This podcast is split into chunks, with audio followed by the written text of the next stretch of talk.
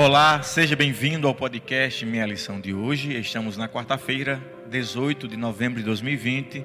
O tema de hoje é Homens e Mulheres Sábios. Eu vou iniciar com oração. Convido você para fechar os olhos. Santo e amado Pai, obrigado por todas as coisas. Obrigado porque estamos mais um dia vendo e estudando a tua palavra. Que ela possa irradiar luz e sabedoria para nós, é o que eu te peço, por teu filho. Amém. Amém. A lição de hoje vai focar basicamente em Salomão.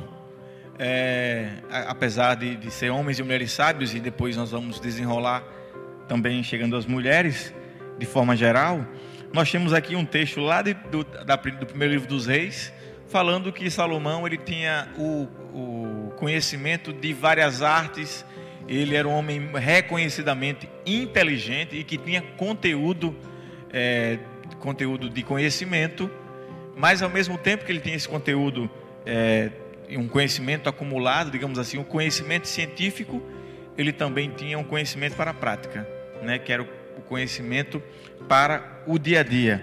O texto lá fala exatamente sobre isso, que as pessoas iam a Salomão para que Salomão solucionasse algumas coisas. Eu até lembro agora da, da situação em que aquelas mulheres, né, que tinham os filhos, um que nasceu morto e o outro ficou vivo, uma tomou da outra, e Salomão utilizou-se não da do cientificismo, até porque ele não tinha como saber aquilo naquele momento, utilizou-se a sabedoria. Então, Exatamente. nós temos essas duas coisas, né? Sabedoria como um aspecto prático da vida. Exatamente. É, são, são os dois lados, né? Que em termos mais gerais, mais simples, nós chamamos de teoria e prática, né? Vemos aqui nesse, nesses versículos que Salomão ele tinha o conhecimento teórico, tinha o conhecimento de livros, ele tinha o conhecimento de coisas que ele estudava, parava um tempo, é, é, é, separava um tempo no seu dia para estudar, para estar conhecendo. Mas essas coisas, elas também podem levar a um conhecimento prático e outras coisas da vida, que não dependem necessariamente de livros, também levam ao conhecimento prático. Por exemplo, se você está andando pela rua, passa por uma viela, naquela viela você é assaltado, na próxima vez que você estiver andando por aquela mesma rua, você não vai passar por aquela mesma viela, porque foi a viela em que você foi assaltado e pode ocorrer novamente. Então, isso é um conhecimento que você não vai aprender em livros, isso é um conhecimento que você vai aprender apenas na, na prática. Ou se muita gente ali foi assaltado, a sabedoria popular da região vai dizer aquele é um local que é perigoso, não passa por lá por isso, né? Exato. Foi uma exatamente. experiência própria e uma experiência alheia.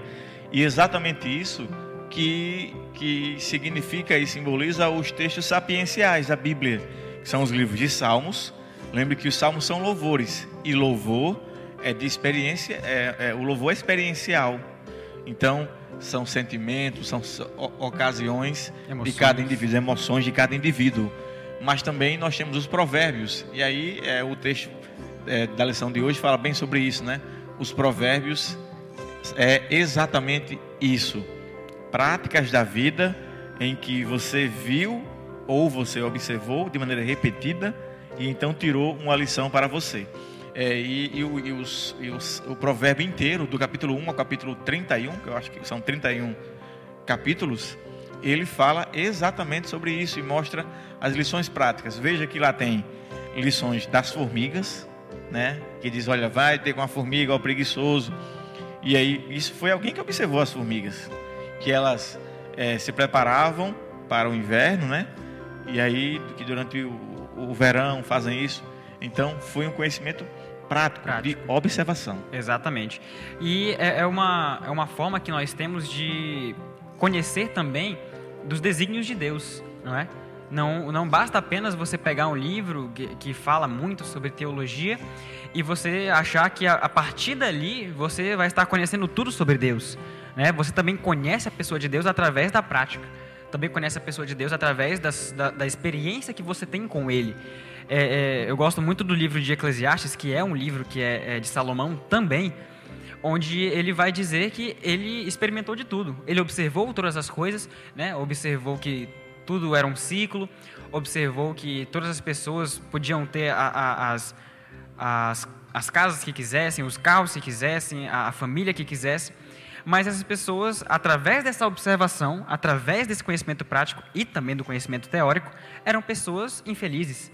Né? E até no fim de tudo ele fala: tudo é uma vaidade, tudo é correr atrás do vento. porque, é, que nem a gente já comentou aqui na lição de terça-feira, se não me engano, nós precisamos aplicar, até mesmo o conhecimento aplicado, aplicar o conhecimento teórico à pessoa de Deus. Né? Porque senão nós viveremos aqui no mundo que vive para si. E o mundo que vive para si é um mundo E eu acho interessante que o, a, a, própria Bíblia se complementa. O Antigo Exato. Testamento é, ele foi escrito na língua hebraica e o Novo Testamento foi escrito na língua grega. Os, hebra, os hebreus e os gregos eram pessoas é, opostas.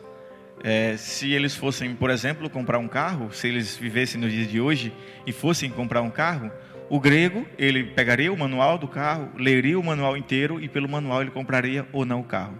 O hebreu, não.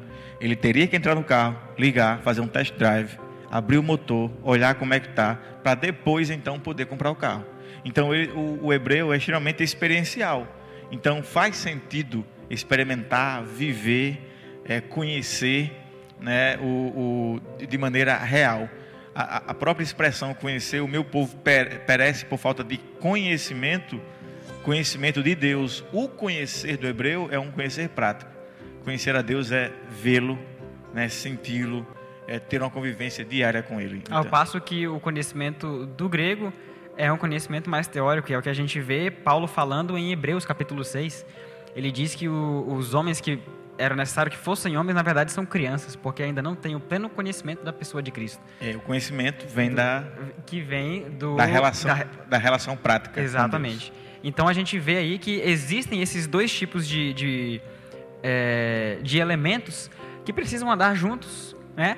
E precisam demonstrar de fato que nós estamos ali não apenas para conhecer as coisas em si como elas são, mas para entender que há um propósito para tudo, que essas coisas elas têm uma finalização e a finalização delas é a pessoa de Deus. E o próprio texto bíblico diz é: você está necessitando de sabedoria, peça a Deus que ele dá a todos liberalmente. Obrigado pela sua participação, compartilhe esse conteúdo para seus, para seus amigos.